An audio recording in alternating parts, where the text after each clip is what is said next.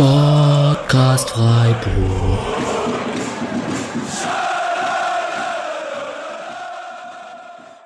Hallo und herzlich willkommen zur 49. Episode des Spotcast Freiburg. Ich sag's diesmal richtig, ohne Spotcast Freiburgs oder Spotcasts Freiburg etc. etc. Ich sag auch nicht ähm, öfter öfters, lieber Patrick. Herzlich willkommen, Patrick. Hi sondern ich sage natürlich öfter und einzigste sage ich eh nicht, aber das versuche ich auch äh, bei einzige zu bleiben. Wir sind heute in voller Runde. Ähm, der Mischa ist auch dabei. Servus Mischa. Guten Abend. Und der Julian ist auch dabei. Hi Julian. Hi. Äh, wenn wir zu 14 ist die Messlatte hoch. Wir haben diese Woche, beziehungsweise in der letzten Woche, ein paar Kommentare bekommen, bei denen ich mich gerne bedanken würde. Matthias Walk, User Joko, User Jan 1712, User Counselor Freud hat uns ein kongeniales Quartett genannt. Und einen möchte ich vorlesen, das war Spectator Birdville auf Twitter, der hat gesagt, eine wirklich gute Folge, Gespräch floss gut, Vollbesetzung ist dafür optimal, Mischung aus Taktik und Einzelspieleranalyse und Humor, lockeren Sprüchen stimmte, vor allem als Kontrast zur aktuellen Jammerei auf Transfermarkt, die ich momentan meide. Detaillierte Vorbereitung hob nochmal die Qualität. So, das ist jetzt die Messlatte, an der wir uns heute entlanghangeln müssen. Ähm, ich hoffe, dem werden wir gerecht. In voller Besetzung sind wir. Die Begrüße, der schreibt auch immer sehr nett äh, unter, unter die Artikel und so. Ja. Äh, sehr angenehmer Twitter-User. Mhm. Grüße gehen raus. Letzte Woche Mischa und Julian haben zumindest auf ein Unentschieden getippt. Äh, Mischa ein 0 zu 0, nicht ganz geworden. Julian ein 1 zu 1. Ich war richtig mit den zwei Gegentoren, habe aber auf ein 0 zu 2 getippt und Patrick war richtig mit den zwei Toren für uns. Ein 2 zu 1 war kurz, kurz vor Ende. Nee, stimmt gar nicht. Zwei Minuten lang warst du richtig. Ähm, ja, vielleicht Mischa und Julian, die richtig lagen mit dem Punkt. Zufrieden oder nicht? Das ist ja bei dem Spiel, wird uns das, glaube ich, die ganze Folge lang begleiten, diese Frage. Ja, ist so ein klassisches ähm, vor dem Spiel unterschreibt man es und danach nicht mehr Situation. Ne? Also das kennt man ja dann auch. Ähm, denke auch, es ist ein bisschen so eine Situation, dass es einfach in dieser Saison nicht so lief, dass man danach noch ein bisschen frustrierter ist. Ich glaube, letztes Jahr hätte ich da einfach gesagt, tolle Leistung und schade, dass man nicht noch mehr mitgenommen hat stimmt trotzdem. Äh, gleichzeitig ist man natürlich dann nach so langer Zeit ohne Sieg noch ein bisschen mehr frustriert, äh, dass es dann trotz der vielen Chancen nicht gereicht hat für einen Sieg. Aber das Spiel selbst, da kann man, glaube ich, nicht viel meckern, außer dass man halt die Tore machen muss. Embolo, Lienhardt, Grifo und Player waren die Torschützen an diesem zehnten Spieltag. 2 zu 2 war das Endergebnis. Und ähm, ja, ich schieb die Frage doch einfach mal an Mischa, aber du, denke ich, da kann man mitgehen, was Julian gerade gesagt hat, oder? Ja, also zwei Dinge dazu. 0-0 war ein Tipp, auf den ich eher gehofft hatte. Ich war dann teilweise richtig nervös vor dem Spiel, auch als ich gesehen habe, dass sie überhaupt nicht rotieren. Und mit Player und Embolo, so wuchtige Stürmer, mit denen Freiburg ja nicht immer so klarkommt. Äh, das war so die eine Sache. Und die andere Sache ist bei, also ich habe häufig nach dem Spiel direkt so das Gefühl, das war ein sehr, sehr gutes Spiel und mit ein bisschen Abstand merke ich dann, okay, also ich habe viele Ansätze gesehen, aber vielleicht war es doch nicht ganz so gut, wie ich am Anfang dachte. Und bei diesem Spiel war es echt umgekehrt, dass äh, ich, ja, also ist eigentlich immer krasser finde, was Freiburg da so geschafft hat. Und eigentlich bei den, also ja, und es mich immer mehr aufregt, dass man da nicht mal einfach einen Torschuss macht. Äh, was irgendwie auch komisch ist zu sagen, man muss ein Spiel gewinnen, obwohl zwei Gegentore vollkommen okay sind und dass zwei Tore eigentlich nicht reichen für die Chancen, die man hatte. Aber das war dann doch recht eindeutig, wie viele Torschancen man vergeben hat. Und wie hätte der Patrick reagiert, wenn äh, der Fehler von Chico Höfler am Ende bestraft geworden wäre und äh, Hermann das 3 zu 2 gemacht hätte? Also ich muss ganz ehrlich sagen, ich habe den schon im langen Eck gesehen. Also als ich gesehen habe, dass es Höfler ist, der stolpert, war es eigentlich passend für das Narrativ der Saison, dass er irgendwie ins lange Eck reinfällt. Ich weiß ehrlich nicht, wie ich reagiert hätte. Also es hätte mein Wochenende, glaube ich, deutlich beeinträchtigt zum Negativen. Wir werden dann nachher nochmal drüber sprechen. Höfler in der Wiederholung sitzt wirklich so auf den Knien und schaut zu dem Ball hinterher und, und also so Gott sei Dank ist der nicht reingegangen. Man sieht, man hat es richtig so ihm angesehen an der Körpersprache. Äh, ja, da werden wir drüber zu sprechen kommen. Am Ende ein Spiel auf Messers Schneide. Man hätte 3 zu 2 gewinnen können, man hätte 3 zu 2 verlieren können, sicherlich. Äh, der Mischa hat mir gerade schon eine kleine, ähm, einen kleinen Übergang gegeben, weil wir erst über den Gegner sprechen wollen. Und die Borussia aus Mönchengladbach, ähm, beziehungsweise aus Gladbach, Wenig rotiert, schon angesprochen. Sommer im Tor, Ginter und Kramer. Also am Anfang war man sich nicht ganz sicher, wer neben Ginter da äh, in der Innenverteidigung spielt, beziehungsweise ich war mir nicht ganz sicher. Ähm, hätte ich auch, hätte auch Zakaria sein können. Äh, Wendt links, Leiner rechts, Zakaria und Neuhaus auf der 6, Stindl auf der 10, Wolf, Player, Embolo vorne drin. Und ja, das war schon mächtig, was Gladbach da aufgeboten hat. Ähm, Julian, wie groß war der Respekt vor dem Spiel? Jetzt von mir oder? Von dir persönlich? also äh, ja, ich, also tatsächlich habe ich auch mehr mit Rotation gerechnet, äh, war dann auch ein bisschen überrascht. Gleichzeitig mal gucken, wie sie dann eben jetzt am Mittwoch spielen und was da der Plan ist. Ähm, aber ja, also es ist schon, ich finde Gladbach vom Kader her ist einer der, der äh, spannenderen Bundesliga-Vereine auf jeden Fall, äh, auch von den Möglichkeiten, die man äh, hat, nicht eben in den ersten elf, sondern in den ersten 15 so. Ähm, auch auf jeden Fall eigentlich ein Verein, der, der von der Fünfer-Wechselregel ganz gut äh, profitieren kann.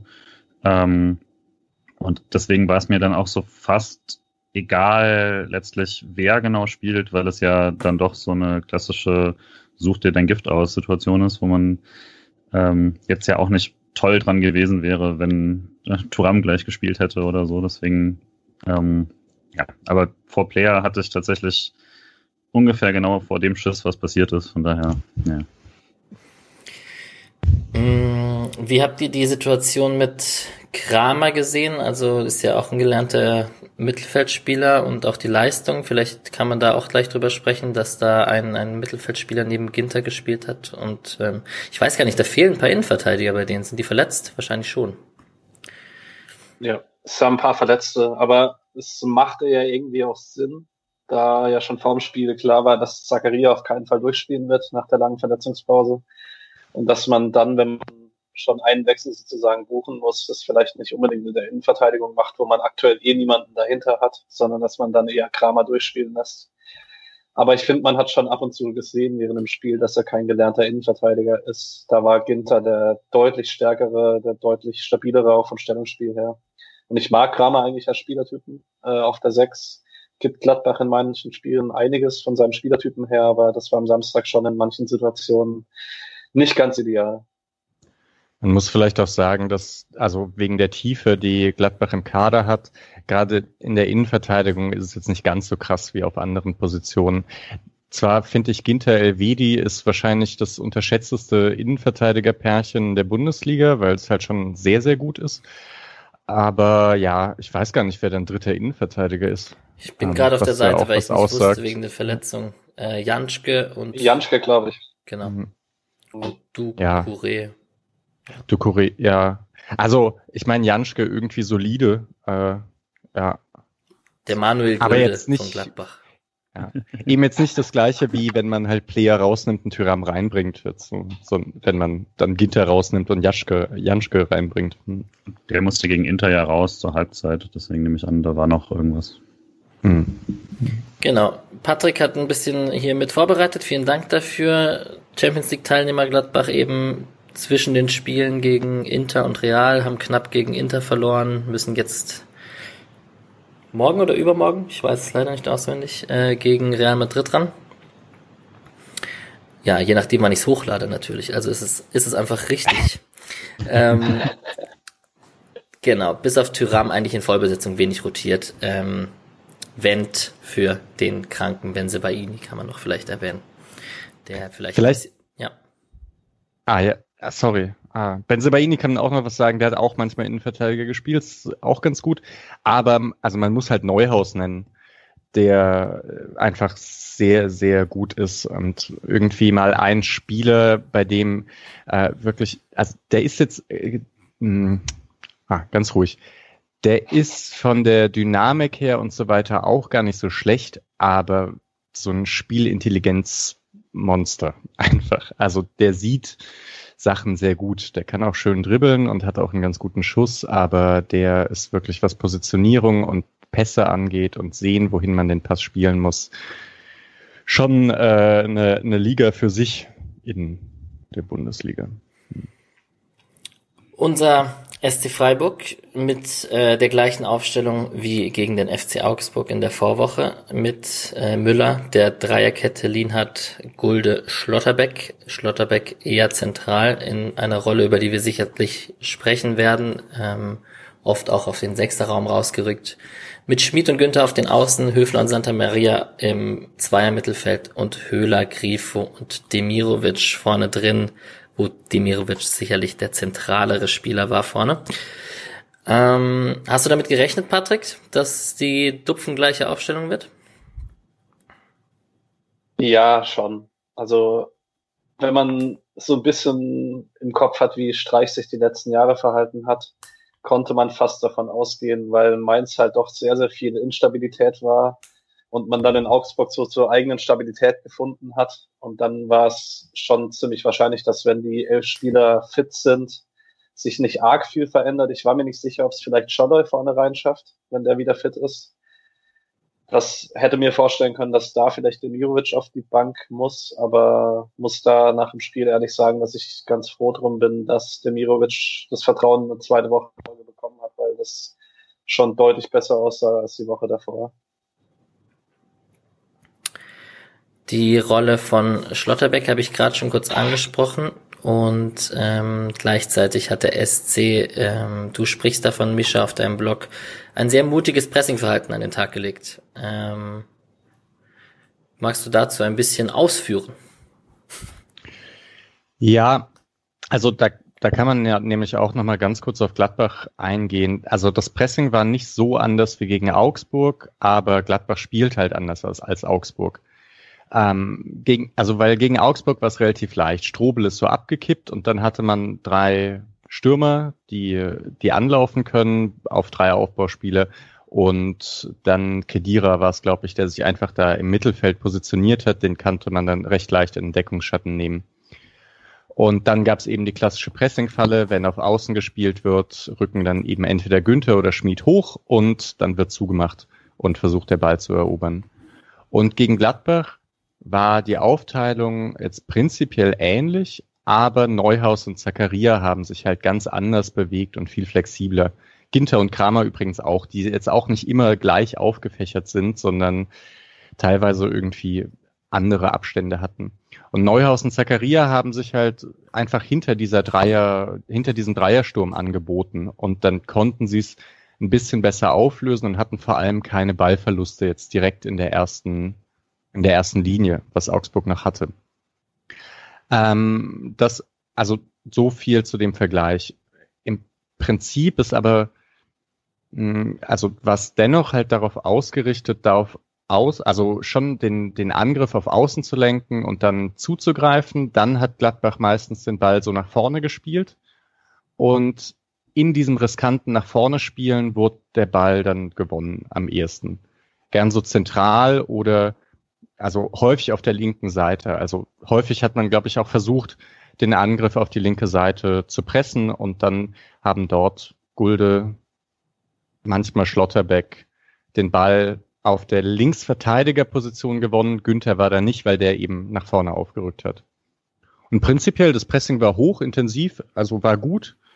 Und man hat ja auch halt gar nicht so viel zugelassen. Also das ist so die eine Sache. Hin und wieder wurde es überspielt, aber nicht so oft. Und das muss man dann auch noch dazu sagen, genau das, was gegen Mainz gefehlt hat, dass wenn man gegen, also dass wenn man überspielt wurde im Pressing, dass dann alle sofort zurückrennen und man sich im 5-4-1 im eigenen Strafraum aufbaut und dann versucht, die gegnerische Mannschaft langsam wieder rauszupressen. Das war halt sehr, sehr gut. Deswegen gab es kaum Situationen, in denen Gladbach dann eben sehr hohes Pressing überspielt und dann auf die Kette zuläuft. Ja, ähm, ich finde es sehr bezeichnend. Und, ah, sorry, ein, eine ganz letzte Sache noch. Ähm, Schlotterbeck ist, ähm, also, oder die Innenverteidiger haben halt zurückfallende Spieler von Gladbach auch sehr eng verfolgt. Also das war noch so das mannorientierteste an diesem Pressing, dass Player, Embolo und Stindel teilweise, nicht immer, aber also, dass die dann verfolgt wurden von den Innenverteidigern, wenn sie sich haben zurückfallen lassen, weil die drei vorne und die beiden Sechser haben das nicht mannorientiert verteidigt, sondern eigentlich eher im Raum, was recht anspruchsvoll ist, aber ganz gut funktioniert hat, würde ich sagen. Ja. Okay, das war's. Hm, vielleicht da zu Julian kann ich gleich die Frage weiterleiten. Äh, in der Kicker-Start, in der Kicker-F der Woche sind Lienhardt und Gulde. Gulde. Richtig. Und Schlotterbeck eben nicht. Und ähm, ich finde ja, also entweder, also die Rolle von Schlotterbeck ist ja eine sehr besondere. Ich fand ihn jetzt auch nicht, also nicht weniger gut, sagen wir, weil schlechter wäre jetzt Quatsch, aber nicht weniger gut als die beiden anderen. Und ähm, vielleicht hat er ja auch den Impact, dass in dieser Dreierkette er Lienhardt und Gulde, auch Gulde ist ja sehr unerwartet gerade recht stabil und sorgt für Stabilität. Wie bewertest du denn die, die Rolle dieser Dreierkette momentan? Und Dominik Heinz scheint sie jetzt gerade ein bisschen schwer zu haben. Ja, also ich war ja eigentlich auch, äh, wie Patrick, äh, jetzt nicht überrascht, dass die gleiche Elf gespielt hat. Heinz wirkt ja dann doch so, wenn er kommt, dann weil Gulde nicht ganz fit gewesen wäre nach der Auswechslung letzte Woche. Ähm, weiß jetzt nicht, ob Schlotterbeck da quasi was, äh, was gibt, quasi was den anderen beiden sehr hilft. Das müsste man nochmal schauen. Es kann einfach sein, dass die Dreierkette da einfach sehr gut passt, gerade für das, was äh, jeweils äh, die Stärken sind. Ähm, fand aber auch wieder ein gutes Spiel von, äh, von Schlotterbeck. Äh, hatte ein paar Aktionen mehr, die nicht so gut geklappt haben wie letzte Woche, aber immer noch ähm, eine Pressing-Resistenz gezeigt, die sehr wichtig ist, glaube ich, gerade für, für die Position. Ähm, und halt auch dieses aufmerksame Rausrücken, ähm, was er ein paar Mal gemacht hat, ist dann etwas, was teilweise halt gefehlt hat in anderen Situationen. Ähm, deswegen, also mit der, mit der Abwehrkette, glaube ich, kann man gerade ziemlich zufrieden sein.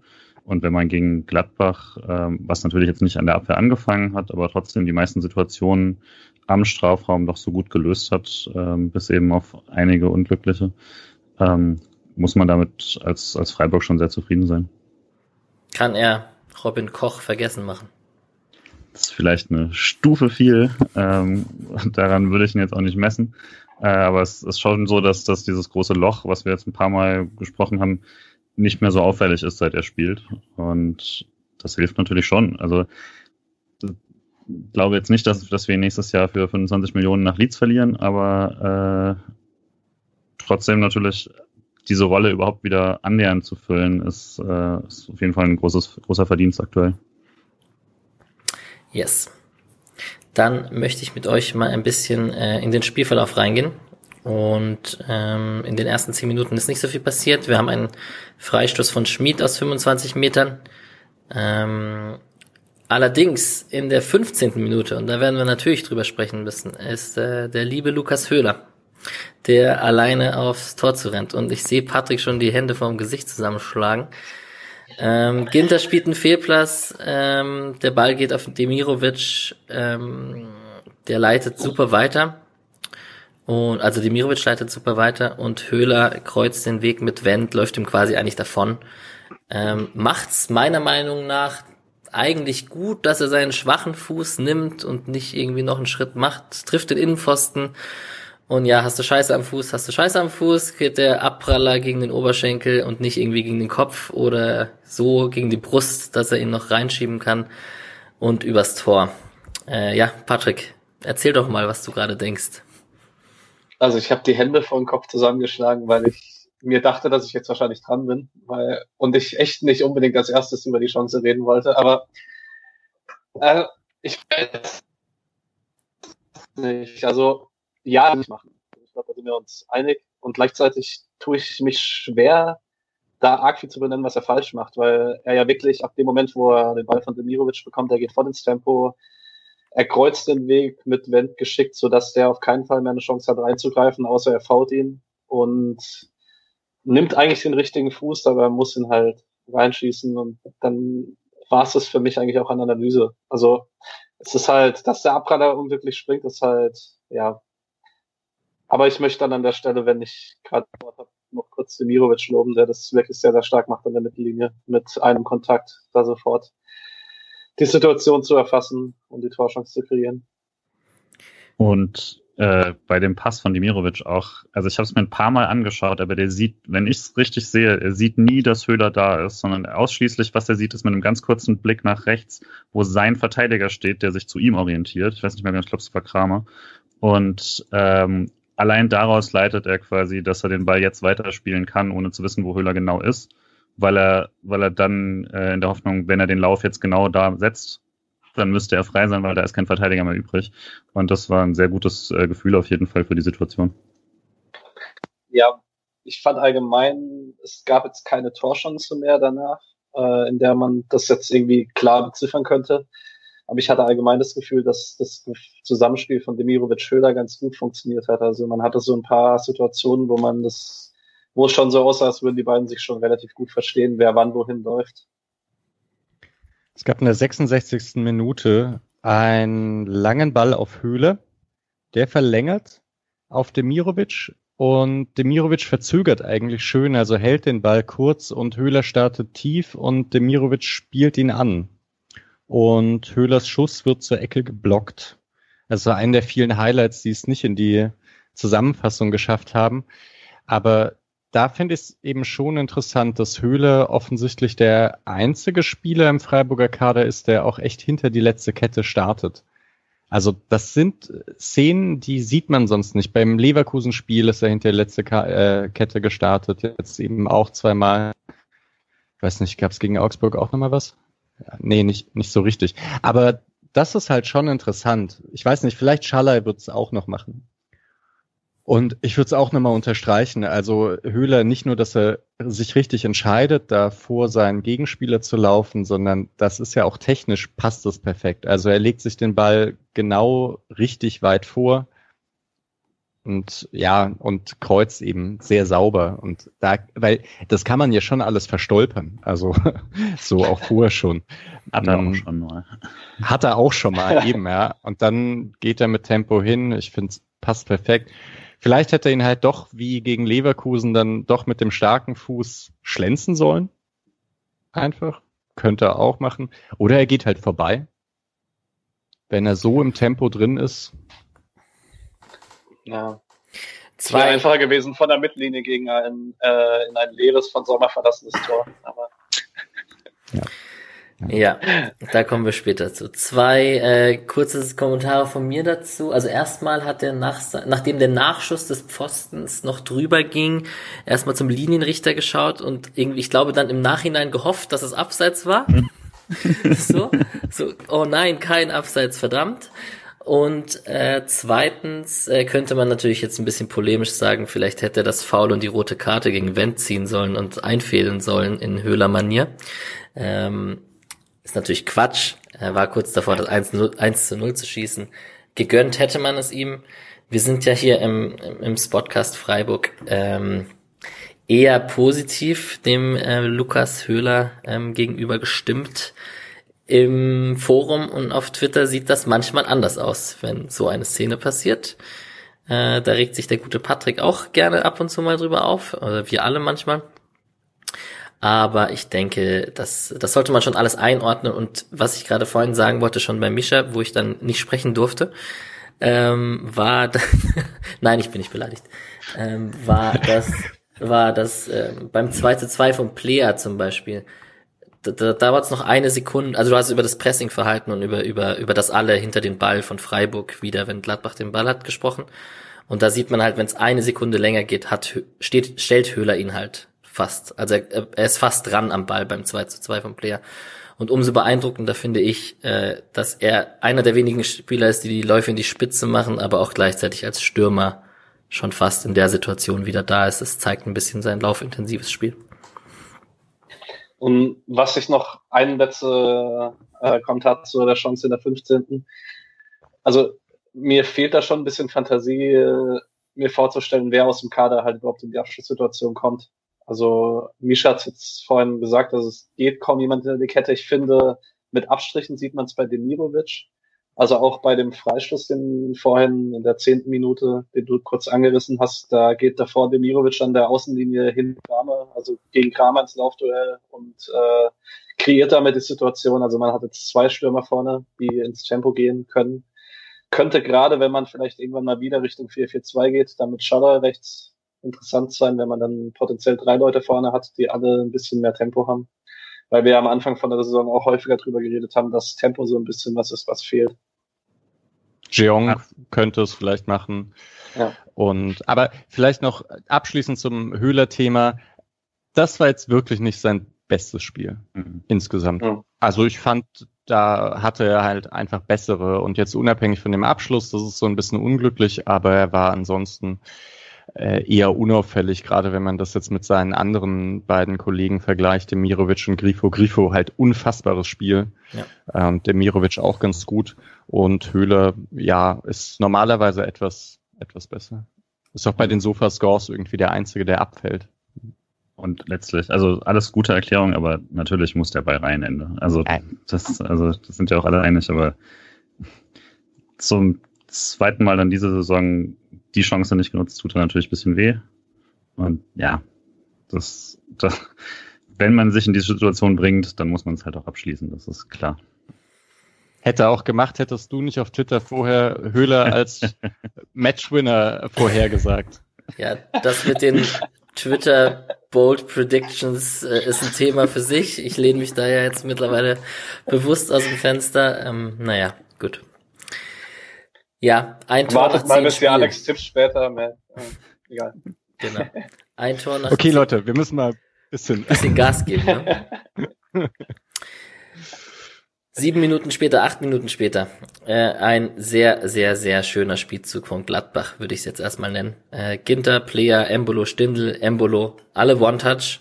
Ähm, das war schon, ich habe es mir gerade in der Wiederholung nochmal angeschaut und fand es erst ein bisschen komisch verteidigt, aber eigentlich, wenn man ehrlich ist, One-Touch, klare Abläufe und auch eine, eine Sache, die sich durchs ganze Spiel zieht, dass man nie das Gefühl hatte, abschalten zu können, weil die Qualität da vorne so ist und die Eingespieltheit da vorne so gut sein kann, dass es jederzeit bestraft werden kann und man eben dann auch in der Phase nach dem 2-2 jederzeit das 3-2 fangen kann und nicht einfach komplett aufmachen kann und auf den Sieg gehen kann.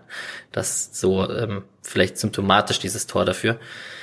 Ähm, ja, ich schieb zu Patrick und frag direkt hinterher, kann Müller ihn halten?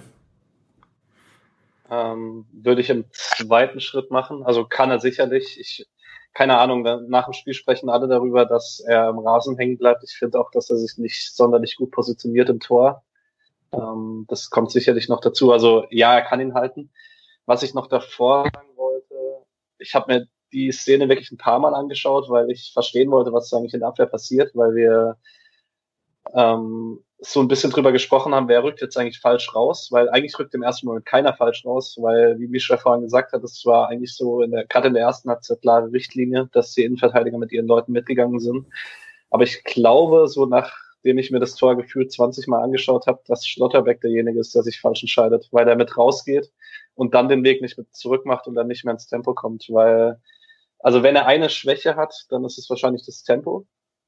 Und das macht er normalerweise immer damit wett, dass er Situationen sehr, sehr gut liest. Und beim 1-1 liest er sie mal nicht gut. Äh, beim 1-0 ist es, Höhle hat ihn ja nicht gemacht. Ähm, beim 1-0 liest das mal nicht gut, ausnahmsweise. Untypisch für ihn. Das Tor ist halt unfassbar. Also es ist richtig alles mit einem Kontakt. Hm, das finde ich auch schwierig. Und man sieht halt auch, also nicht nur, dass alles mit einem Kontakt gespielt ist, sondern dass an jedem Spieler hängt einer dran. Also Demirovic setzt Ginter unter Druck. Player, der da zu, sich zurückfallen lässt, wird richtig eng von Lienhardt verfolgt. Also Schlotterbeck steht direkt hinter Embolo.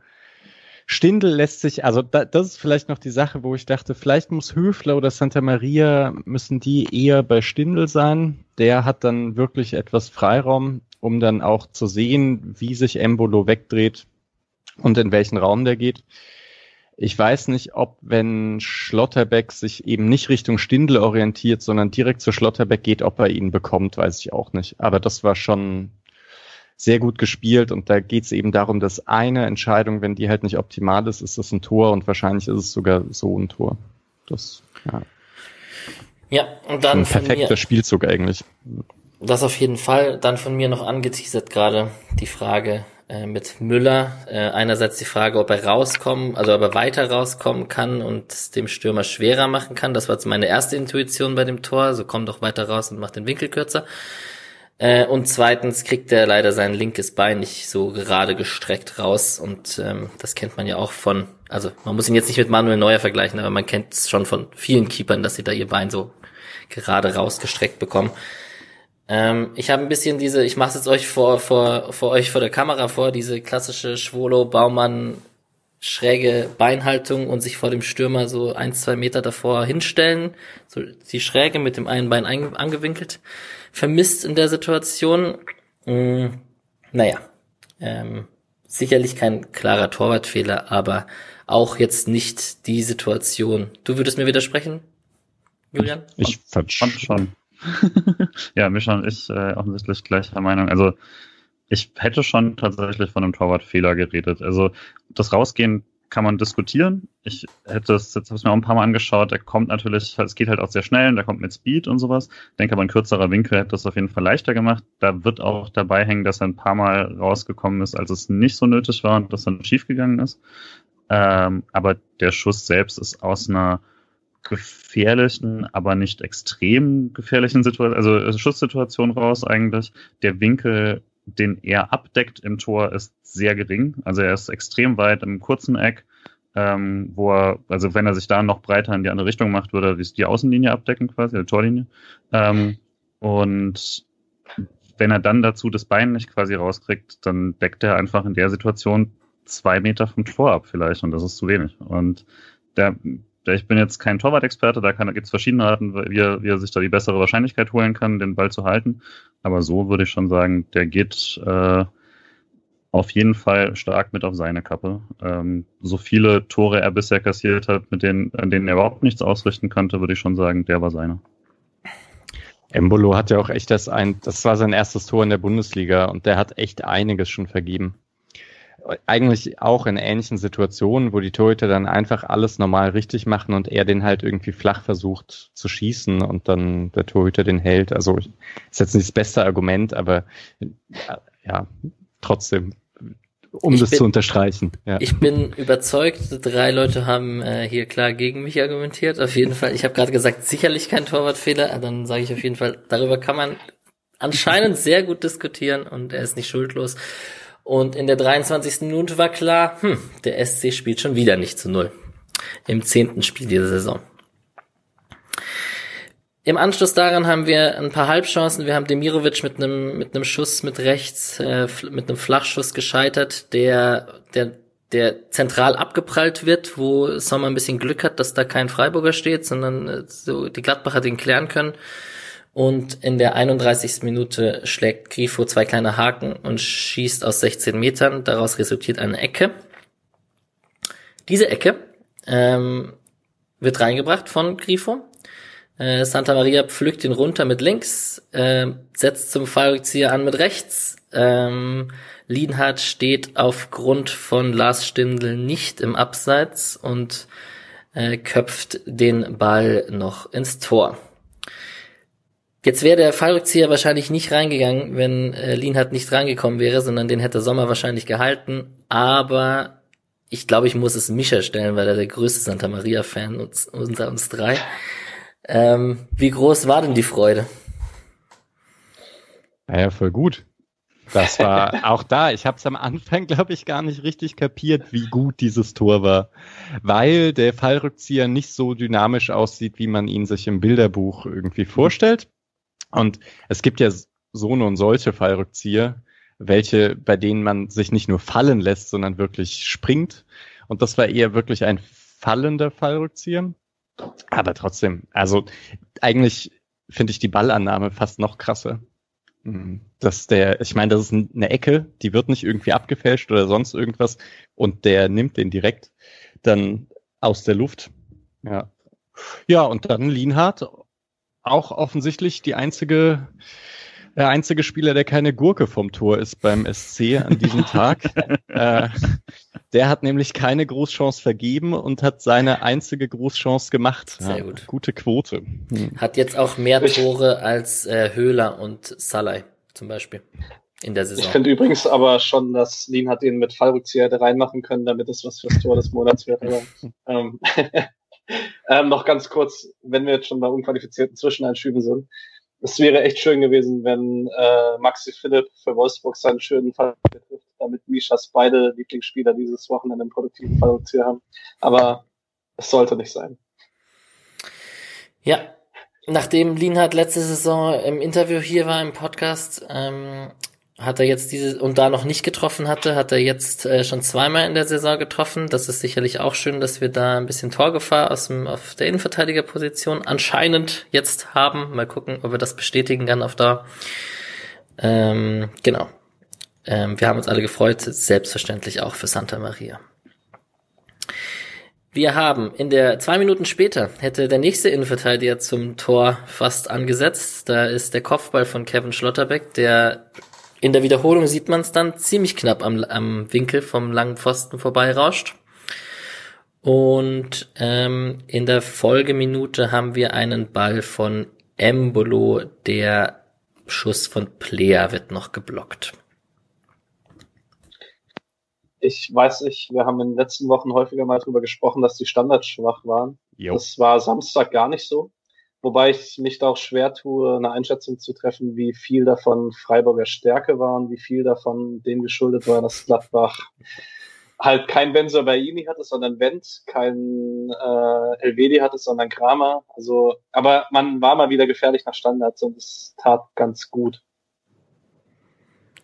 Ja, ja, vielleicht schon ein bisschen Schwäche, aber so viele Standards, wie da gut kamen, würde ich auch sagen, die kamen auch gut. Also das war ja auch der am Ende der Freistoß, der hat halt sehr an das 1 zu 0 letzte Saison gegen Gladbach erinnert. Und da, also, weil wir ja auch gesagt hatten, gerade die Standards auch von Günther kommen gerade nicht so gut. Und das war wieder diese klassische Standardvariante aus dem Halbfeld, wo der Ball dann fast, also fast parallel zur Torauslinie am Ende läuft, weil der schön angeschnippelt ist. Hm. Ja, dann. ja, vielleicht ziehen wir das gerade kurz vor. Also Freischuss von Günther da in der Situation. Salai kommt dran mit dem Kopfball, ähm, Gulde Nachschuss und dann nochmal Salai. Aber also in der Wiederholung dachte ich, dass Gulde nicht im Abseits ist und dann Salai. Aber als ich es mir dann nochmal angeschaut habe, selbst Guldes, Guldes hätte nicht mehr gezählt. Ja, bitte. Kann man ja. trotzdem machen im Nachschuss, auch wenn es dann nicht gezählt hätte. Das ist richtig. Du meinst, die Höhler hatte erstmal zum äh, Linienrichter geschaut und gedacht, zum Glück war es abseits. abseits. Ja. Ähm, Zeigt aber übrigens auch, ähm, ich glaube, Schalloy hat jetzt vier oder fünf Bundesligatore und davon, glaube ich, drei per Kopf. Ähm, also da hat er, gut da, da hat er echt Qualität, weil das war keine gute Kopfballsituation. Also es war ein guter Standard, aber das war jetzt keine Situation, wo man sagen muss, okay, der Kopfball muss rein, sondern der machte, also es war wirklich ein sehr, sehr guter Kopfball, der sehr gut gehalten wurde. Ja. Genau. Gut, dann geht's in die Halbzeit. Äh, Leiner hatte noch eine Flanke, die Embolo äh, zum Kopfball kommt, über Schmied drüber. Ähm, genau, und dann ging's in die Pause. In der 48. Minute setzt unser neuer Dribbelkönig, der schon vor dem, äh, vor dem Assist ähm, in Augsburg äh, zum Strafraumdribbling angesetzt hat und von Leiner gefault wurde. Und die Rede ist natürlich von Chico Höfler, äh, der der Elfmeter im Anschluss sicher verwandelt. Äh, Julian vielleicht, Chico Höfler. Chico Ronaldinho, Ronaldinho Höfler. Neue, äh, neue also, Qualitäten, oder? Tatsächlich schon überraschend, ne? Also jetzt zum zweiten Mal in zwei Wochen sich, äh, sich so durchzuspielen, dann einfach hatte, hatte auch ein bisschen was von so einem Fuck it, dann mache ich es halt selber, ähm, wenn wenn es sonst einfach keiner macht. War, nee, war wirklich einfach auch stark und das Foul war, denke ich, auch klar. Äh, war einfach ein bisschen unsinnig da nachzuhaken. Ähm, und ja, also ist auf jeden Fall eine gute Art und Weise, sich äh, nach Formschwäche zurückzuspielen und dann auch mal das Glück ein bisschen zu erzwingen in manchen Situationen. Und zur Ausführung von Grifo muss man, glaube ich, nichts sagen. Eiskalt. Genau. Bei Höfler ist aber auch krass, dass er da in den Strafraum reindribbelt. Also, weil er steht da zentral vom Strafraum, da sind drei Spieler. Hätte ich jetzt auch nicht gedacht, dass der das versucht. Grifo will ihm auch den Ball gar nicht so richtig geben. Ne? Also er hat den Grifo hat ihn ja schon so im 16er und du hörst, weil das Start ist ja keine Fans, hörst du es ja, äh, wie Chico schon so, Wünsche, Wünsche, Wünsche ruft. Irgendwann kriegt er ihn dann. Und äh, dann muss er natürlich auch was, dann muss er auch liefern, wenn er, wenn er so schreit. Und das hat er dann gemacht. Ja, Höfler nimmt Grifo den Ball ab, dribbelt sich durch den Strafraum, kann nur per Foul gestoppt werden. Sehr gut. Jetzt haben wir den Flow drin auf jeden Fall. So, da war die Laune gut. Ähm, Tor zum perfekten Zeitpunkt, äh, kurz äh, nach dem Anpfiff der zweiten Halbzeit und man denkt sich, das muss doch jetzt für Sicherheit sorgen beim SC, beim gebeutelten SC diese Saison. Und ähm, ja, zwei Minuten später nimmt sich Player den Ball und schlänzt den da oben rein. Bitter. Ich habe schon darüber geredet, dass Höhler fast noch nachgesetzt hätte im, im Rückwärtspressing quasi. Im, im, aber da kann man dann Müller wahrscheinlich keinen Vorwurf machen. Nee, also ich finde, es passt aber auch ein bisschen. Also man ist dann, finde ich, versucht, im ersten Moment zu sagen, hey, Lienhardt drückt doch raus. Der hat irgendwie zentralen Klick aufs Tor, aber andererseits muss man auch sagen, also wir sind jetzt, wir haben nach der letzten Saison drüber geredet, dass wir viele Torschüsse zulassen als SC. Und das ist halt einfach keine sonderlich gute Abschlusssituation. Es ist halt ein unglaublich guter Abschlussstürmer, aber es ist jetzt keine Situation, wo man sagen muss, oh, Lienhardt musste auf jeden Fall aus der Kette raus und im Zweifel irgendeinen Raum aufmachen, sondern man stellt ihn, er sieht wahrscheinlich auch, dass Höhler von hinten ankommt und wahrscheinlich dann bald Druck geben kann und das Player den dann halt so trifft, das halt, ja, in meinen Notizen steht zum Kotzen. Ich kann nicht mehr ergänzen. Ja, und genauso gut wie der psychologische Zeitpunkt kurz nach der Halbzeit ist, ist er natürlich dann auch zwei Minuten später für Gladbach, um dann wieder sofort das Momentum ein bisschen wegzunehmen. Bitte. Aber das sind so Gegentore, da, also mir geht's ja zumindest so, da lasse ich mich dann zurückfallen in den Sessel und denke, ja gut, was soll das jetzt? Also, ja, das ist, äh, weil das passiert halt jetzt aus Freiburger Sicht eben selten. Das gab es jetzt letzte Saison manchmal mit Freistoßtoren von Schmid oder so.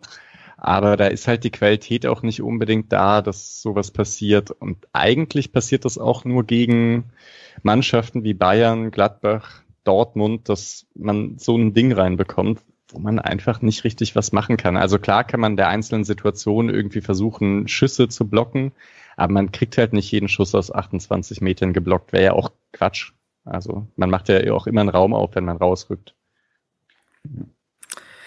Ja. Das ist, denke ich, auch so das klassische Ding, wo man im Fußball einfach eine Situation dann nicht nach dem Ergebnis beurteilen sollte. Also ich weiß, dass äh, am Samstagabend, ich weiß nicht, ob jemand vielleicht noch Bayern Leipzig geguckt hat, da wurde ja dann noch viel drüber diskutiert über das Tor von Nkunku, weil Neuer mal ausnahmsweise ein Tick zu spät ist und wurde drüber diskutiert, ob er da so weit draußen stehen darf, wo ich mir einfach nur denke, wie lächerlich das einfach ist, weil Neuer das halt seit 15 Jahren macht und in 200 Situationen gut und in drei Situationen schlecht, dann nehme ich halt die 200 Situationen mit und ärgere mich nicht über das eine Gegentor. Also, ja mich würde es trotzdem interessieren, wie das dann in der Videoanalyse beim SC besprochen wird. Also ob man dann tatsächlich individuell sagt, aber guck mal, du kannst hier den Winkel verkürzen oder du kannst hier den Druck vorher schon aufbauen oder so. Die Grundidee, dass die Innenverteidiger dann nicht rausrücken, ist ja schon lange so, dass eben der Schnittstellenpass nicht erlaubt wird, weil der als gefährlicher eingestuft wird und der auch relativ wahrscheinlich kommt in so einer Situation. Er hat aber natürlich trotzdem schon nochmal sehr viel Zeit, da sich den Ball zurechtzulegen und auch wirklich perfekt nochmal ähm, zu gucken und zu schießen es gab letztes Jahr schon einige so, solche Situationen, wo man ähm, den Schuss zugelassen hat, aber halt einen, Winkel nochmal ver verkleinert hat oder ähnliches. Das war in dem Fall jetzt nicht so. Ich habe aber auch in der Wiederholung noch ein paar Mal versucht anzuschauen, jetzt nicht gesagt, okay, da hätte X Folgendes machen müssen oder sowas. War auch einfach eine Situation, wo jetzt zumindest in der ein, zwei Sekunden davor man eigentlich nur hoffen kann, dass Höhler das die zweite Pressing-Aktion innerhalb von drei Sekunden da macht, weil vorher ist er auch schon da. Äh, und das hat halt nicht ganz gereicht. Santa Maria war rausgerückt, ne? Also ja. das, der, der müsste, also der steht ja. da eigentlich. Ich glaube, aber das Herausrücken war ja auch richtig, äh, wenn es richtig im Kopf hab. Ja. ja. ja. Vorhin gelobte Neuhaus sieht da den Raum, glaube ich. Also ich glaube, die Vorlage ist für Neuhaus, wenn ich hm. mich nicht sehr täusche. Ja. Ja, vielleicht an der Stelle 22 Gegentore nach, also kommt ja keins mehr in dem Spiel jetzt, 22 Gegentore nach 10 Spielen für Torwart Müller. Nur Mainz und Schalke haben in der Liga mehr Gegentore kassiert. Ähm, mit zwei Innenverteidigern in der Kicker-Elf des Tages und einem guten Kevin Schlotterbeck. Ähm, schauen wir mal, ob da Besserung in Sicht ist, auf jeden Fall. Jetzt kommen ja auch just, nein, stimmt gar nicht. Es kommen ja gar nicht Mainz und Schalke, sondern Bielefeld und Schalke. Aber gut. Ja, man möchte aber auch echt in Defensivstatistiken nicht mit Mainz und Schalke auftauchen, muss man ehrlich sagen. das ist wohl wahr. Naja. Ja, gut, da kommen halt, ja, Leverkusen und Dortmund zweimal 4-0. Aber gut, wenn man so anfängt, dann kann man halt auch sagen, Schalke verliert halt 8-0 das erste Spiel gegen Bayern. Das ist, äh, wenn man das rausrechnet, dann kommt man da auch näher an. Dann ist es gleich viel. Die haben 31. Mhm. Die haben schon noch mal einen Platz. Nicht ganz, ne? 23 wären es dann. Ah, aber. Gott im Himmel, es ist spät. ja, gut. Ähm, nach dem 2 zu 2 haben wir eine Chance, worüber wir im Vorgespräch kurz gesprochen haben. Embolo ähm, tankt sich durch. Ich weiß jetzt gar nicht, ich habe, da ich die da ich die nicht präsent habe vor mir, auf jeden Fall legt er quer mit einem ziemlich harten, mit einer ziemlich harten Querlage und Wendt schafft es nicht aus kurzer Distanz den im Tor unterzubringen. Ähm, Kurzes Lob an Höfler. Ähm, Wendt kommt nicht in Abschluss, weil Höfler sehr, sehr nah dran ist. Also Wendt kommt dann, also ich, es gibt sich sogar Eckball danach oder gibt es Abschluss? Ich weiß es nicht. Auf jeden Fall ist Abschluss. Höfler sehr, sehr eng dran im Fünfer. Genau. Habe ich gerade erst in meinen Notizen gefunden. Okay. Wir haben einen Freistoß, wo Günther schießen durfte, der übers Tor geht in der 64. Minute. Und wir haben dann in der 74. Minute einen Doppelwechsel von Christian Streich, der in diesem Spiel meines Erachtens, bestimmt auch unseres Erachtens, äh, zum ersten Mal diese Saison relativ gut funktioniert hat, weil er nochmal Wind reingebracht hat mit ähm, Höhler und Demirovic raus und Salai und Petersen rein, die ja beide noch ein Tor machen hätten können in diesem Spiel. Schade eigentlich. Genau. Ja. So, was ich kurz in die Runde schmeißen wollte, weil mir das vorhin so als Gedanke durch den Kopf ging, spricht das jetzt gegen Kwon und Jeong, dass Schaller der erste Einwechsel auf dem Flügel ist, der sofort einen Impact hat fürs Spiel? Also in der Saison, ich fand schon sehr, sehr krass, wie schnell er im Spiel drin war, sofort die Bälle gefordert hat, sofort ein, zwei gute Aktionen hatte. Spricht vielleicht auch für Selbstvertrauen, was er sich durch die bisherige Saison geholt hat. Ja, auch. Ja, also irgendwie schon und gleichzeitig war das eben auch ein Spiel, wo es schon sehr, sehr gut lief. So. Und da reinzukommen war vielleicht leichter als bei anderen Spielen davor, wo es immer so halb lief, offensiv zumindest. Ja, dass Demirovic Aber gut, nach, also, ja. dass Demirovic nach 75 Minuten runter muss, ähm, ist, denke ich, in Ordnung. Der hat sich ziemlich ausgepowert, hat äh, generell aber ein gutes Spiel gemacht. Mm, Höhler haben wir schon bewertet vorhin, dass es jetzt nicht sein Bestes in der Saison war und er natürlich auch das Tor machen hätte können. Äh, kurze Zeit danach haben wir einen Diagonalball von Lienhardt auf Günther. Linke Anker schlägt zu. Ein, eine Reingabe, die ich im ersten Moment dachte, was macht er denn? Warum schlägt er den in so einem hohen, in so einem hohen Bogen? Ähm, aber kam gut auf Grifo. Ähm, also der Ball von Grifo auf, auf Günther meine ich jetzt. Und okay. Grifo nimmt den runter und aus spitzen Winkel an den Pfosten. Und da denkt man, spätestens da denkt man sich dann, ja, alles klar. Player haut in den Winkel, bei uns geht er an den Pfosten. Ähm, das ist eine Saison, der, die klassischen Sprüche, wenn du unten drin stehst und so. Dann, dann passiert das so. Wir haben in der 83. Minute einen Wechsel von Thiel für Grifo. Der durfte ein paar Minuten ran. Und dann kamen die paar Minuten, wo das Spiel hätte kippen können auf beide Seiten. Also die Endphase, die letzten zehn Minuten. Da hatten wir einmal Hermann, der frei vor Müller auftaucht auf rechts und Müller hält ihn sehr gut. Also kriegt seine rechte Tatze da raus. Und äh, wir haben in, direkt im Gegenzug quasi Santa Maria rechts ist im Strafraum durch. Der erste Querpass wird abgefangen und Petersten kommt aus fünf Minuten zum Abschluss schießt drüber. Also warum auch immer. Und das wäre jetzt, da möchte ich jetzt aus meiner Situation reden. Ähm, wir hatten es gerade schon mit Plea und Grifo den Vergleich. Aber das ist so eine Situation, da hält der Müller mal einen guten und im direkten Gegenzug kannst du es 3-2 machen und das ist das, was man wahrscheinlich als SC Freiburg genau in so einem Spiel gebraucht hätte. Dann hätte der Torwart sich gut gefühlt, Petersen hätte sich als Joker gut gefühlt, die Mannschaft hätte sich für eine gute Leistung belohnen können. Aber Petersen, Petersen knallt den halt einfach drüber. Äh, ungewohnt. Der, der war halt abge, also abgefälscht. Santa Maria legt den, will den flach rüberlegen zu Petersen. Und ich weiß gar nicht, wer Santa Maria da blockt, aber deswegen kommt der Ball so halb hoch zu Petersen. Was es etwas schwieriger gemacht hat. Ball kann man aber trotzdem im Tor unterbringen, würde ich sagen. Ich finde es ja schade, dass der erste Ball von Santa Maria nicht funktioniert, weil Thiel kommt voll, Thiel kommt voll mit Dynamik. Das ist halt, also so wie ich Chris Thiel bisher einschätze, in den wenigen Zeiten und den Videos, die ich kenne, ist es wahrscheinlich ein Tor, wenn der Ball durchgeht. Dann haben wir in der 89. Minute den Freistoß von Günther, den wir schon besprochen haben, den Kopfball von Salai. Ähm, die beiden danach waren im Abseits, aber den Kopfball von Salai hält Sommer gut. Und in der 90. Minute stolpert Höfler den Ball sich selbst irgendwie gegens Knie und Hermann ist eigentlich fast identisch wie zur Situation ein paar Minuten davor auf rechts durch. Ähm, trifft, schießt links an Müller vorbei, der er nicht halten kann, aber halt auch am langen Pfosten links vorbei. Ähm, und da, das hätte dann, also Streich hat in der Pressekonferenz klipp und klar gesagt, das wäre dann der Gipfel gewesen, wenn das da auch noch passiert wäre. Das wäre dann zu viel des Guten gewesen. Und Streich hat dann ein paar Minuten später in der Nachspielzeit noch die gelbe Karte bekommen ähm, gegen unseren Lieblingsschiedsrichter Stieler. Aber ähm, vielleicht sollte man auf Stieler nicht rumhacken in diesem Spiel. Wir haben ja auch einen Elfmeter bekommen. Ähm, generell die Schiedsrichterleistung von Stieler, dafür ein Freiburg-Spiel, ähm, kann man zufrieden sein, oder? Keine Suyunchu, rote Karte etc. Alles, alles gut bei Freiburg-Gladbach gleicht sich ja aus. Von daher war es dann am Ende gerecht für alle. Ja.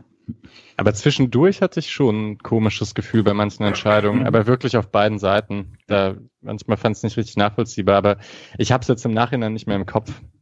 Auch ganz komisch, einfach manchmal so Sachen, die man eigentlich sehr gut gesehen hat. Ein abgefälschter Ball, auch auf beiden Seiten, glaube ich, aber zweimal beim SC der sehr erkennbar abgefälscht war und äh, auch die Gladbacher schon verwirrt waren, dass es plötzlich in ihre Richtung geht und so. Also, äh, aber das, da würde ich jetzt auch nicht irgendwie allzu viel draus machen. Das äh, weiß ich ja auch nicht, ob das dann, ob das dann der Assistent nicht sieht oder sonst irgendwas. Äh, war auf jeden Fall jetzt kein Spiel, wo man ewig über einen Schiedsrichter diskutieren muss, denke ich. Ja. Freistoßsituation für Grifo, wo Grifo so am Knie getroffen wurde, da habe ich mich geärgert, weil das waren, das waren 18 Meter. So, mhm. ja. Mhm. Also ne, bei der Chancenverwertung und so, aber. Hm. Also ich muss ja aber ehrlich sagen, die gelbe für Streich, da hatte ich so ein bisschen das Gefühl, er ist von der Gesamtsituation des Spiels gefrustet, weil im Normalfall, also erstens mal kennt der Ginter wahrscheinlich gut genug, dass er weiß, dass Ginter normalerweise nicht unbedingt Schauspieler in der Situation und nach der Wiederholung ist es wahrscheinlich eher gelb für Petersen als Schauspielerei von der anderen Seite. Also ich glaube, da musste vielleicht Streich einfach mal der Frust raus und der Frust über den Schiedsrichter. Ja. Ja, und irgendwie hat es halt mal jemand gegeben. Ich glaube, Streich hatte schon vorhin wieder Anlass gegeben, dass da jemand eine gelbe Karte gibt. Also man muss es halt nicht machen, aber man kann immer. Eine Frage vielleicht gerade passend. Bin ich eigentlich die einzige Person, die findet, dass es relativ glücklich ist, dass Grifos Aktion nicht bestraft wurde, als er den liegenden Spieler abschießt? Ah. Ja, stimmt. Also das ist ja. Für, also ich finde, das ist also kann man sich echt nicht beschweren, wenn es da, also ich weiß jetzt nicht, ob man Rot geben muss, aber ich finde es echt nicht, also. War ganz, war auf jeden Fall eine kuriose Situation. Er geht halt wirklich sofort hin und entschuldigt sich. Also gar nicht erst mit einem, oh, was habe ich da gemacht, Pause, sondern quasi als der Ball seinen, seinen Fuß verlässt und er sieht, wo es hingeht, ist er wirklich ja sofort schon auf dem Weg quasi nach unten und, und weil der, weil, ich weiß gar nicht mehr, wen er da abschießt, äh, aber er will ja auch sofort aufspringen eigentlich, weil er natürlich, weil er gerade abgeschossen wurde aus zwei Meter. Und er ist dann schon sofort da und, und beruhigt und meint, das war nicht, äh, war jetzt nicht, war jetzt nicht so gemeint und so. Von daher glaube ich wirklich, dass er da einfach, ich weiß nicht, was soll er machen wollte, aber eigentlich ihn nicht abknallen wollte. Aber war eine kuriose Situation auf jeden Fall. Ja, erinnert ihr euch noch daran, dass Ibisevic mal äh, einen Spieler abgeworfen hat mit dem Ball irgendwie aus zehn Metern und der trifft den Gegenspieler halt zufällig im Gesicht und der kassiert glatt rot, wo dann auch Dada, glaube ich, damals gesagt hatte, ja, also wenn der so gut werfen könnte, wäre er beim Handball. Wenn er es so gezielt schafft, das war keine rote Karte. Und ich dachte auch bei Grifo, er hat halt Glück, er trifft ihn einfach nur komisch am Rücken. Also wenn der halt ein bisschen höher kommt Richtung Gesicht, dann kann man, glaube ich, wirklich von Rot sprechen. Mir fällt gerade auf, wie sehr ich da der Pressekonferenzen vermisse. Ja, ich auch. Ah, so ein toller Trainer. Also nicht unbedingt der tollste Trainer, aber der richtige Trainer damals für Hertha. Wohl wahr. Aber der schöne Bruno ist auch ein ganz toller Typ auf jeden Fall. Ähm, vielleicht die Frage an dieser Stelle, ob es zu Einzelkritiken von Spielern noch besondere Personalien gibt, wo ihr drauf eingehen wollt. Also wir haben eigentlich die meisten schon so während des Spiels besprochen. Äh, ich sehe schon zwei Handzeichen. Äh, dann, also ich äh, tatsächlich von, äh, wenn eingefallen ist, ist, dass wir noch nicht so richtig über Günther gesprochen haben, äh, den ich wieder verbessert fand auf jeden Fall, der ein paar Mal auch Defensivaktionen äh, mit diesem sein klassisches, ich bin eigentlich gerade am anderen Strafraum gewesen und ich mache einen 80 Meter Sprint zurück und setze noch die Grätsche ganz hinten und sowas. Das ist dann auch diese vollkommen übertriebene äh, Kampfhaltung, die da die Streiche mal sehen möchte, glaube ich. Also da, da muss man dann nicht irgendwie mit äh, individueller Cleverness oder so. Das war einfach, was er halt schon immer sehr gut macht, dass er einfach diese, diese Sprints auf beiden Seiten nochmal durchziehen kann. Und fand da auch wieder, dass Grifo und Günther sich teilweise sehr gut abgestimmt haben. Grifo stand immer, wenn er abgesichert hat, immer noch sehr aggressiv. Ähm, quasi, wenn Günther voll ins Gegenpressing gegangen ist, ist, ist Grifo jetzt nicht irgendwie weit zurück, äh, obwohl das ja eigentlich gefährlich sein könnte. Es ist aber eigentlich nie bestraft worden auf der Seite. Äh, zumindest nicht aus so einer Situation, wo Günther jetzt viel zu weit vorne gewesen wäre. Von daher, das fand ich hat gut geklappt und ähm, genau, also daher weiß jetzt nicht, wie es bei ähm, das ist natürlich auch mal eine Frage, wen du verteidigen musst und so. Aber da ist mir Günther jetzt mal wieder positiver aufgefallen, nachdem wir bisher ja noch nicht so überzeugt sind von der Leistung. Ähm, ich würde den zweiten Teil des linken Ankers nochmal raussehen, weil ich finde die Entwicklung von Grifo ja. sehr positiv. Also nicht nur, also spielerisch am Samstag so, so unglaublich gut, aber auch die Art und Weise, wie er auftritt inzwischen. Also er, er tritt echt als Führungsspieler auf diese Saison, er fordert Bälle, er arbeitet unglaublich vorbildlich gegen den Ball. Und ja, fast ein bisschen schade. Irgendwie hatte ich so das Gefühl, wenn am Samstag noch jemand was Besonderes macht, das ist Grifo, aber der hat dann doch zwei, dreimal auf die Socken bekommen und äh, ich vermute auch, dass Streich ihn in dem Spiel wahrscheinlich nicht rausgenommen hätte, wenn, wenn er nicht schon unrund gelaufen wäre. Äh, ja, was ich noch sagen wollte, insgesamt fand ich es auffällig, dass es wieder nicht ganz so viele Flanken gab wie jetzt vor drei, vier Spieltagen noch. Das ist sehr angenehm, dass man insgesamt eben sehr unterschiedliche Wege hatte, sich Torchancen herauszuspielen. Also Standards waren eben wieder ein Thema, Distanzschüsse waren ein Thema, bei Umschaltaktionen eben der Ball hinter die letzte Kette. So, das hat sehr gut funktioniert im letzten Drittel. Eigentlich genau das, was in der Saison noch nicht so gut funktioniert hat. Das Aufbauspiel ist etwas limitierter gerade, also gegen Gladbach, aber auch gegen Augsburg waren das dann häufiger mal lange Bälle. Ich fand Demirovic da verbessert im Gegensatz zum Spiel gegen Augsburg. So, da, das sah irgendwie schon, schon ganz gut aus. Kann natürlich auch am Gegenspieler Kramer liegen, der, also, der ihn halt manchmal übernommen hat. Ja, also da ich finde, man sieht so einige positive Entwicklungen, die also wirklich auch die Probleme, die man jetzt innerhalb der Saison hatte, vielleicht etwas äh, etwas verbessern könnte. Auf der einen Seite, auf der anderen Seite, so viele Probleme hatte man in dieser Saison ja dann doch auch nicht. Also das waren ja überwiegend okaye Spiele.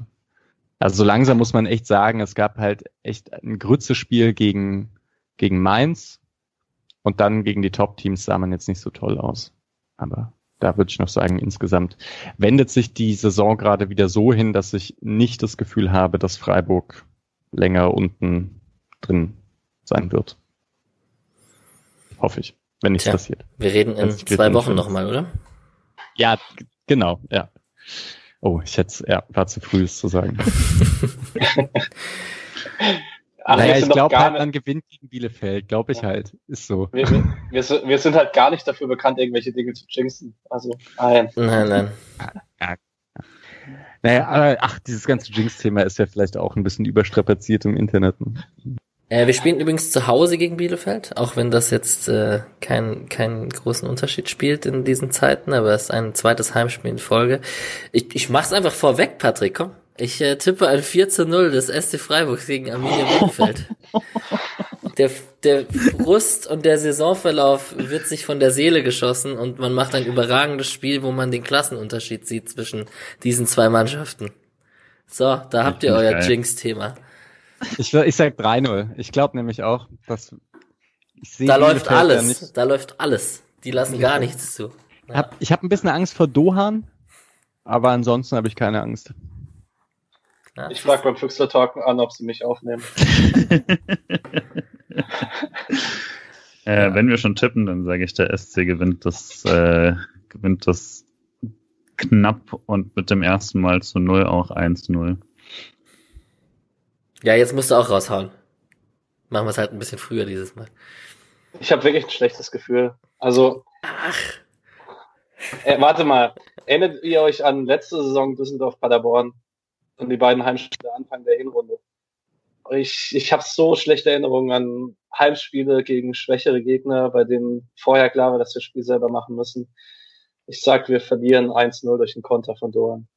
Ah, du denkst, dass Freiburg das Spiel machen muss? Das glaube ich nämlich nicht mal. Genau, glaub ich ich glaube einfach, die bauen da riskant über Ortega auf. Demirovic rennt den an. Fehlpass Ortega, fertig. So, also Bielefeld 70 Prozent Ballbesitz, 3-0 hinten. Ja, ich habe äh, Patrick vorhin schon meine Torschützen mitgeteilt. Das sind zweimal Demirovic, einmal Grifo und einmal Höhler drei Stürmertore beim SC ohne Petersen. Das, naja, mal gucken. Du wirst glaube ich eher an dreimal Innenverteidigung als dreimal Stürmer. Na gut, dann haben wir das jetzt auch schon ein bisschen besprochen. Ähm, zum Spiel vielleicht so viel gibt's gar nicht mehr zu sagen. Also die Statistiken, wir hatten zwar mehr Schüsse, die hatten mehr Ballbesitz etc. Vielleicht ist das einzige erwähnenswerte, was du auch auf deinem Blog, Mischer, geschrieben hast, dass der höchste Understat-Wert ist der seit der Datenerfassung oder seit der seit den Zahlen, die es da auf der Webseite gibt, ähm, beim SC zu vermerken ist mit 2014, 2015. Seitdem machen die das. Also das war schon historisch. äh, ja. Nächste Woche gibt's noch mehr. Ah. Nee. ja, ah, nee, aber 4,0 ist halt echt ist krass. Das ja. hat man sonst sehr selten. Genau. Darf ähm, ich da noch kurz einhaken? Unbedingt ist, soweit ich das überblicken kann, der zweithöchste Wert der Saison. Also die einzige Mannschaft, die mehr als vier hatte, war Bayern am ersten Spieltag beim 8-0 gegen Schalke. Also zur Einordnung. Ja. ja. Ja, deswegen ärgert's mich halt auch so. Und wenn man dann, also genau nach dem Spiel hatte ich das gar nicht so krass im Kopf. Und dann geht man nochmal so die Situation durch und denkt, okay, den ersten macht Höhler nicht, dann kann er den zweiten aber echt machen diese Petersen-Chance, die Schlotterbeck-Chance, Grifo an den Pfosten. Das ist irgendwie so, so viel dabei, wo man was machen kann. Ah, das ist schon sehr ärgerlich. Da fragt man sich dann doch, ob das ein bisschen eine Qualitätsfrage ist auch. Ja, man bei Petersen nicht, aber bei, bei Höhler, Schallei schon vielleicht. Mhm. Man hat auf jeden Fall nicht die Effizienz aus dem Vorjahr, da hätte man es wahrscheinlich einfach locker gewonnen. Mm, zur Bundesliga generell. Wir haben vorhin schon ganz kurz das 3 zu 3 von Bayern gegen Leipzig erwähnt. Äh, Dortmund 1 zu 1 in Frankfurt. Berlin gewinnt das, äh, Hertha gewinnt das Berlin Derby so. Äh, unser nächster Gegner Bielefeld hat 2 zu 1 gegen Mainz gewonnen. Und natürlich gab es auch abseits des 0 zu 3 von Leverkusen. Schalke hat jetzt noch fünf Spiele vor der Tasmania Berlin Rekordserie. Aber es spielen ja in zwei Tagen Spielen gegen uns. Wir haben alle Angst davor. Und dann gab es natürlich noch das 1 zu 2 von Stuttgart äh, gegen Bremen mit dem kuriosen Tor von Wamangituka. Äh, wollen wir kurz drüber reden? Wie würdet ihr reagieren? Würde ein Nils Petersen so ein Tor machen? Ausgerechnet ich, Petersen, ja. Klar. Ich weiß nicht, da gäbe es ein paar andere Kandidaten wahrscheinlich, die sowas machen würden. Ja. ich finde, wir brauchen viel mehr Arroganz im Profifußball. Also ganz ehrlich, ich fand die Aktion super. Kannst ich es ruhig so nennen, wie du es gestern im ja. Chat genannt hast. Cockiness? Klar. Ja, kommt aus dem US-Sport halt, ja. Ja, ich bin da ein bisschen geprägt. Ähm, also ich fand auch den gechippten Elfmeter von Grifo auf Schalke letzte Woche, äh, letztes Jahr ganz cool. Ähm, keine Ahnung, Julian hat es gestern ja auch geschrieben, äh, im Zweifel ist die nächste Grätsche halt ein bisschen höher. Matarazzo hat ihn gestern dann direkt ausgewechselt, aber mein Gott, ich, wem hat er wehgetan? Gegen welche Regel hat er verstoßen? Also ich meine, die Erben haben jetzt heute auch nochmal geschrieben, eigentlich von Regelwerk her hätte er keine Gelbe kriegen müssen, aber es hat halt das Spiel beruhigt, dass er Geld bekommen hat. Äh, ich ich finde es nicht dramatisch. Alle, die sich aufregen, sollen sich nicht so haben, ehrlich. Ich fand es jetzt auch nicht so schlimm. Ich fand es jetzt aber nicht unbedingt, dass man von solchen Situationen mehr braucht. Ich finde so Ansagen wie, ich glaube, Hinteregger war das damals, der gesagt hat, ich freue mich, wenn ich gegen Selke spiele, der kann nix oder ich weiß, dass ich besser bin als er. Das ist halt so genau das, was ich gerne hätte. Irgendwie, dass man vorher eine Ansage macht, aber ne, auch nicht danach, sondern wirklich vorher, dass man auch mal ordentlich auf die Schnauze fliegen kann mit sowas. Äh, das macht mir Spaß. Dieses, ich finde das Verzögern auch gar nicht so schlimm, weil es, man kann ja auch wirklich sagen, es ist ein bisschen Zeitspiel, aber er läuft dann so blöd auch und und pustet noch so so durch und dann schießt er ihn rein und das ist halt ja, das ist schon jetzt nicht so die feinste Art. Wie gesagt, ich finde es auch nicht so schlimm, aber äh, es ist auch nicht so cool. Verstehe auch nicht, warum Pavlenka da nicht versucht, ihn einfach nochmal ja, richtig wegzuhauen. Das wäre als lustigste noch gewesen. also den Ball jetzt nicht. Äh, äh, ja, das wäre auch lustig gewesen. Also beeindruckend an der Situation finde ich einfach, wie klare Meinungen es dann doch im Internet gibt, wie krass unsportlich das ist. Also da scheinen wir uns ja relativ einig zu sein, dass es nicht so schlimm ist, wie es oft vielerorts gemacht wird. Ähm, aber da habe ich schon an der einen oder anderen Stelle auch Gegenteiliges gelesen und ja, ich. Also, äh, ja. Es ist ja nochmal ein Unterschied, ne? Also wäre ich jetzt im Stadion und der macht das vor, äh, jetzt die Anführungszeichen, macht das vor meiner Kurve, dann, dann schmeißt du den Becher. Das jetzt vielleicht nicht, aber dann, dann ist natürlich, äh, dann ist natürlich klar, dass, dass dieser Spieler die nächsten Jahre dann auch äh, Feind der Kurve ist. Und dann finde ich, so, so klärt man das ja dann auch im Fußball. Spieler klären das unter sich und ein Publikum klärt das dann mit dem, mit dem entsprechenden Spieler. Da brauche ich dann jetzt nicht irgendwelche äh, moralischen Instanzen darüber, sondern das ist ja dann auch, das macht sie ja dann auch interessant. Ähm, und klar, da wäre ich natürlich stinksauer, wenn das gegen mich passiert und ich feiere es, wenn es, wenn es andersrum passiert und sowas, aber äh, beziehungsweise gar nicht mal so sehr in dem Fall, aber ähm, weil dann eben doch das Wichtigste, also die wichtigsten Sachen sind ja dann tatsächlich, dass man äh, bei sowas, dass man äh, das vielleicht macht, wenn, wenn tatsächlich mal ein bisschen was auf dem Spiel steht. Jetzt ganz am Ende des Spiels war es dann nicht mehr so besonders, aber grundsätzlich hätte ich eben gesagt, dass, dass die Spieler klären das dann schon auf dem Platz und äh, alle Respektlosigkeiten kriegt man dann irgendwie bei der nächsten Ecke halt ein bisschen zurück mit, dann kriegt man halt ein bisschen mehr Geschubse ab und so. Da muss man jetzt, glaube ich, nicht da drüber stehen und irgendwie ähm, jetzt danach noch irgendwie Spieler dafür verteufeln. Dafür ist ja der Fußball da, dass man das dann so ein bisschen, äh, bisschen klären kann. Es gibt ja auch komplett andere Sachen wie Anspucken oder sonst irgendwas, was man dann wirklich verurteilen kann. Sowas würde ich auch sagen. Ist ja Im Rahmen. Und ein am Ende halt auch sehr überragend geiler Zocker. Also mhm. den, auf den bin ich schon richtig neidisch, wenn man den da spielen sieht. Der hat eine Schnelligkeit und eine Dynamik und auch eine Torgefahr. Das ist schon sehr beeindruckend, was Stuttgart sich da gehangelt hat. Genau. Ähm, wir haben schon relativ lange gequatscht. Ich habe noch so Sonderthemen wie Löw und DFB und Patrick hat heute über die TV-Gelder noch kurz gesprochen.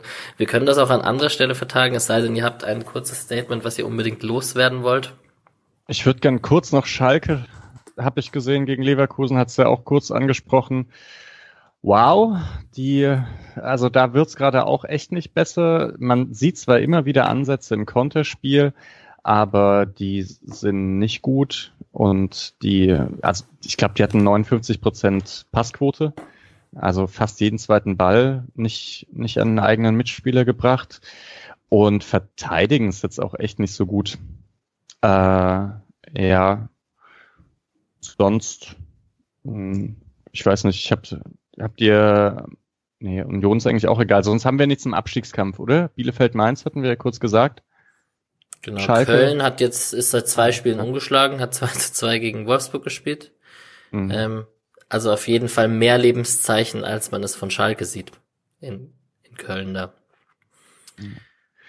Und ich habe mich ja irgendwie vor zwei Spieltagen dazu hinreißen lassen zu sagen, in fünf Spieltagen ist Bremen hinter Freiburg.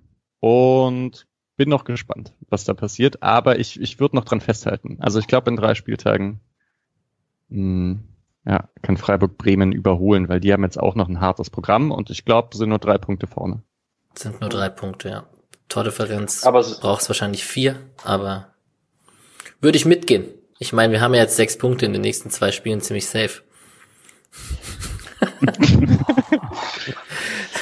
Patrick äh, verzweifelt. Ja. ja.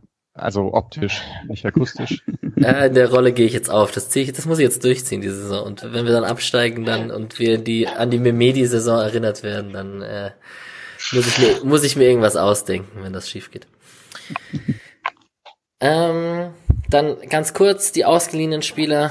Äh, gibt's gar nicht viel zu erzählen. Nico Schlotterbeck ist noch verletzt. Äh, Chima Okorochi wurde in der 57. Minute eingewechselt, hat äh, jetzt kommt er vielleicht wieder weiter ran, vielleicht nächste Woche von Beginn an. Borello aus Leistungsgründen nicht im Kader. Schon auch Zu Recht. Eine, zu Recht äh, aus Leistungsgründen nicht im Kader und Fortuna Düsseldorf auch äh, einfach keine gute Saison bisher. Ähm, Florian Katt noch verletzt und Patrick Kammerbauer hat zumindest mal 90 Minuten durchgespielt, 2 zu 1 gegen St. Pauli gewonnen und äh, sich einen Stammplatz äh, erkämpft. Das ist doch zumindest mal eine positive Nachricht. Die anderen Teams, ganz kurz, die zweite Mannschaft soll nächstes Wochenende wieder losgehen äh, in der Regionalliga Süd-Südwest. Da gibt's dann laut Spielplan vier Spiele in zehn Tagen gegen Homburg, vierter Platz, Gießen, hm, da steht 21. Platz, das kann nicht sein. Wahrscheinlich sind sie Zwölfter und ich habe einen Zahlendreher.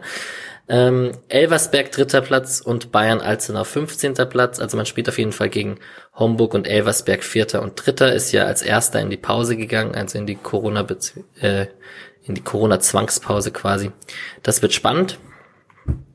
21 stimmt. Es ist eine 22er Genau, Liga. 22 Spiele. Tatsächlich. Aber Sorry, jetzt, wo, es wurde doch auch noch gesagt, wir sollen ein Wort zu schade verlieren, was ich leider nicht kann. Ich habe den zu selten gesehen. Genau, also wo wir ein unglaublich tolles Wortspiel, Patrick und ich, gleichzeitig getötet haben. Ähm, dass es schade war, Ha. dass wir nicht über Schade gesprochen haben. Aha, Ähm, richtiger Streich oder was. Also es gibt so ein bestimmte Wortspiele, die sich im, Ja, im äh, Sch Sp Spotcast verbieten, hoffentlich. Ja. ja, ja. Ja, der war halt im Kader, ne? Bei der ersten Mannschaft. Haben wir vergessen zu erwähnen. Schade. Ja, also ich, ich vermute ja auch mal, dass äh, Jo- Jong wäre wahrscheinlich die Einwechseloption vor ihm gewesen. Er, er nimmt halt den Kaderplatz ein, den Quan sonst gehabt hätte. Aber ja, schade für ihn, aber ich, Ich finde also ich, also ich finde es tatsächlich mal ganz gut, dass man sehen kann, dass, dass er doch näher dran ist äh, an der ersten Elf, als ich jetzt auf dem Schirm gehabt hätte tatsächlich. Ähm, hatte jetzt erwartet, dass es eigentlich diese Saison klassischerweise einfach noch so ist, dass er äh, in der zweiten bleibt und dann nächstes Jahr wieder mit in den Sommer fährt und dann guckt man mal und so. Ist natürlich auch so, dass wenn halt gerade die Regionalliga nicht spielt, dass man dann vielleicht äh, bisschen mehr noch mitnimmt und äh, mittrainieren lässt und so. Ähm, müsst, wäre ganz, müsste man mal Julian Schuster fragen, wie da so die Verbindung ist und so, deswegen weiß ich nicht genau. Aber ähm, ja, also mal gucken, aber ich glaube nicht, dass es jetzt für, äh, dass es jetzt für Spielzeit erstmal relevant wird. Dafür ist der SC dann doch auch bei fünf Wechseln aktuell zu gut besetzt. Ja. man könnte ja auch jemand anderen fragen, der bei dem Podcast ist. Das ist richtig. Ähm, Termin 100% steht noch aus. Ich warte, aber es sieht gut aus, dass Johannes Flum übermorgen am Mittwoch im Spotcast Freiburg zu Gast ist, der ja auch in der zweiten Mannschaft äh, momentan mitzockt, ähm, beim SC wahrscheinlich auch nach seiner Karriere arbeiten möchte und eine sehr interessante Karriere mit ähm, Freiburg, Frankfurt, St. Pauli hatte. Da gibt's bestimmt die ein oder anderen Gesprächsthemen. Und mit dem kann man dann auch über die ganzen Jungspunde wie Tempelmann, Bukalfa, Itter, Keitel sprechen. Ich, Itter habe ich jetzt auch erwähnt, weil er noch nicht diese Saison zu Einsatzminuten gekommen ist. Und für die ist es ja nicht ganz unwichtig, vielleicht im Dezember nochmal vier Spiele zu haben, um auf ein paar Minuten zu kommen. Itter ist verletzt, glaube ich. Itter ist gerade verletzt? Ja, er und Kübler beide. Deswegen gerade aktuell kein Außenverteidiger mit dem 20er gerade. Okay. Die U19 ist nach wie vor in der Corona-Pause und die Frauen haben 9 zu 1 im DFB-Pokal gewonnen. Äh, die spielen nächsten Sonntag in Meppen. Ähm, und da wäre es gut zu gewinnen, dass man da nicht irgendwie noch in Spirenzien kommt, nach unten schauen zu müssen. Jetzt haben wir schon übers äh, Bielefeld-Spiel groß geredet. Die Tipps haben wir schon abgegeben. Wir sind uns alle sehr sicher, bis auf Patrick, dass wir hier die drei Punkte einfahren. Also wird es ein Selbstläufer. Ähm, Julian wollte noch was loswerden. Äh, ja, und zwar äh, gibt es jetzt ein ganz nettes neues Projekt namens Kehrwoche. Das ist äh, tatsächlich keine Stuttgarter Unsitte, sondern ähm, in dem Fall ein Bundesliga-Newsletter, äh, der gestartet wurde und quasi wo einfach von jedem Team ähm, Leute, die zum Beispiel Podcast machen oder einen Blog schreiben, in ein paar hundert Worten ähm, zusammenfassen, was quasi äh, wie das letzte Spiel gelaufen ist, was aktuell in der Woche so passiert ist und wie das äh, nächste Spiel äh, aussieht äh, was so eine Art, ja, eben kurzer, äh, kurzer, äh, kurze Rundschau durch die ganze Bundesliga ist, wo man von jedem Team mal kurz was sehen kann, äh, von Leuten, die sich damit auch gut auskennen. Wenn man halt gerade mal keine Zeit hat für die vier Stunden Rasenfunk, äh, die man natürlich deswegen nicht ersetzen kann, ähm, ist das wirklich ein ganz netter, nettes, äh, nettes nette Edition jetzt quasi. Ich habe es auch gleich dann quasi für das Spiel genutzt, weil man dann ja auch zum Beispiel sehen konnte, was schreiben die Gladbacher, die schon extrem pessimistisch waren vor dem Spiel wegen der langen äh, Sieglosserie in Freiburg und äh, welche Spieler sind aktuell äh, verletzt und sowas. Deswegen, ich würde es mal empfehlen, sich das anzuschauen. Kehrwoche.net ist der Link äh, und kann man sich auch einfach per E-Mail anmelden und es dann jede Woche bekommen. Und für den SC äh, schreibe ich die Texte. Aha, da, gut, das war der Grund. Dass du das noch sagst. Ja. ich wollte es gerade sagen. Sehr gut. Genau, das wär's eigentlich von meiner Seite. Es sei denn, ihr habt noch was, was euch auf dem Herzen liegt über Löw und den DFB, können wir ja mal in der Sonderfolge sprechen. Wie viele Sonderfolgen wir gar nicht, oder? Ja, ich wollte es auch gerade sagen. Vielleicht mit einem Interview mit Fritz Keller, wenn er dann nicht mehr Präsident ist, weil er den Machtkampf verloren hat. Ja, wir halten den Präsidentenposten noch eindeutig offen, bis er wieder zurückkommt. Also, ja. Friedensgipfel Keller Löw äh, im Sportcast Freiburg.